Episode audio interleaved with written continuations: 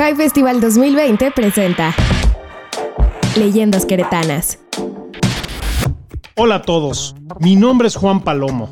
He viajado por el tiempo contando historias y romances de todo México. Yo viví en el siglo XIX. Sí, ya sé que te estarás preguntando, ¿cómo es posible que este señor que vivió en otra época hace más de 100 años esté aquí hablándome al oído?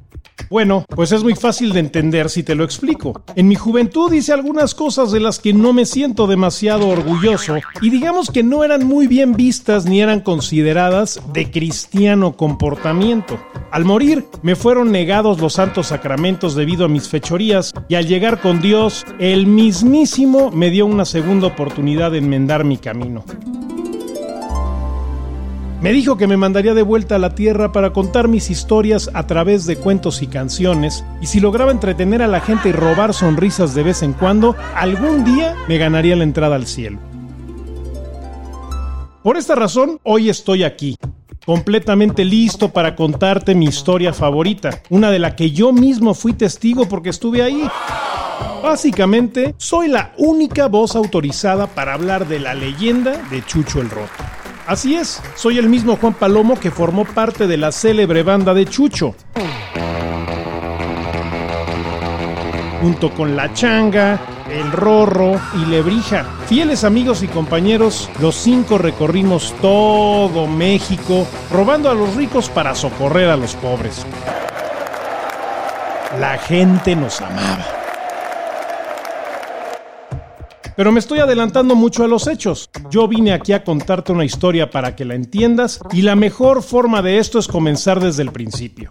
Así que si me permites, comenzaré este relato al más puro estilo de los mejores cuentos mexicanos. En lo alto de una abrupta serranía,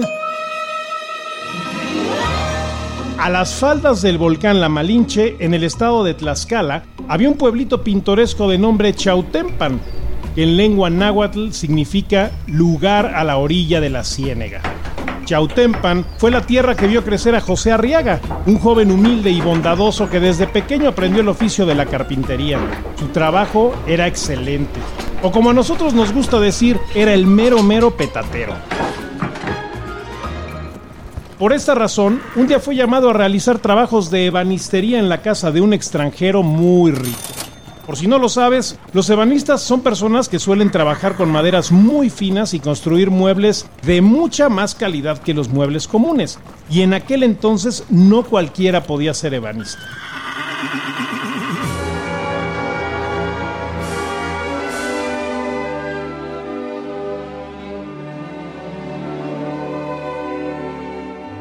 Aquel rico extranjero que encargó los servicios de Chucho era un hombre de edad llamado Don Diego de Frisac, de origen francés que poseía una enorme mansión y era bastante conocido entre la aristocracia de la época del porfiriato. Por estos años era común ver a gente muy rica y elegante proveniente de Francia que llegaba a la Ciudad de México atraída por la oportunidad de negocio. Es así como Chucho llegó un día a la casa de don Diego de Frisac y donde conoció a la que sería su más grande amor, Matilde de Frisac, sobrina de don Diego. Matilde y Chucho se enamoraron a primera vista, pero claro está que por la época en la que vivían su amor no podía ser realidad. Aquí solo importa La diferencia de clases sociales no permitía que un pobre ebanista y un aristócrata pudieran tener relación alguna. Mujeres como la señorita Matilde estaban reservadas a contraer matrimonio con gente de su misma clase, no cualquier pelado de oficio carpintero.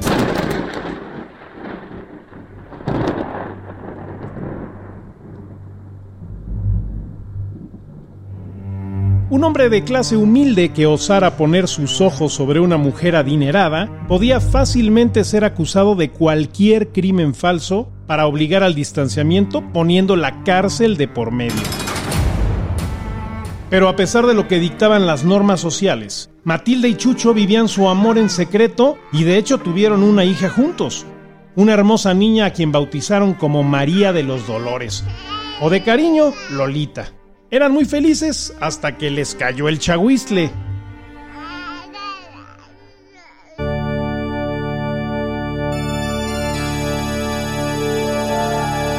Pues la familia de Matilde se dio cuenta de lo que estaba sucediendo.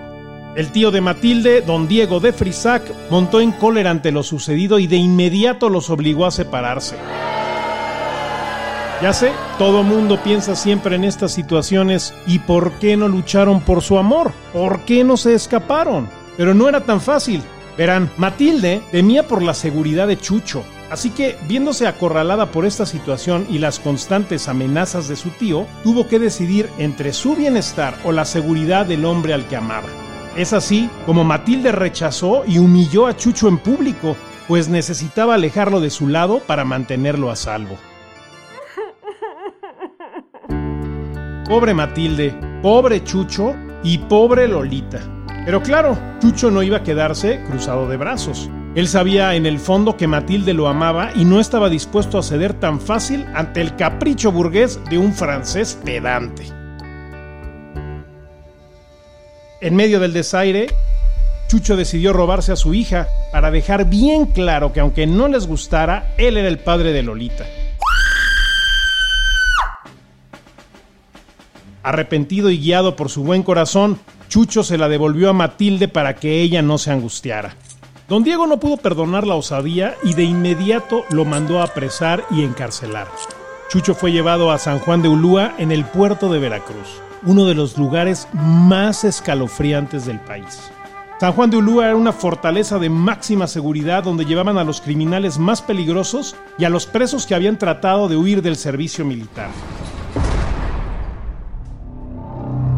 Se decía que las mazmorras de San Juan de Ulúa eran parecidas al infierno por el apestoso olor que ahí se desprendía y los horribles y constantes gritos de los prisioneros hacinados.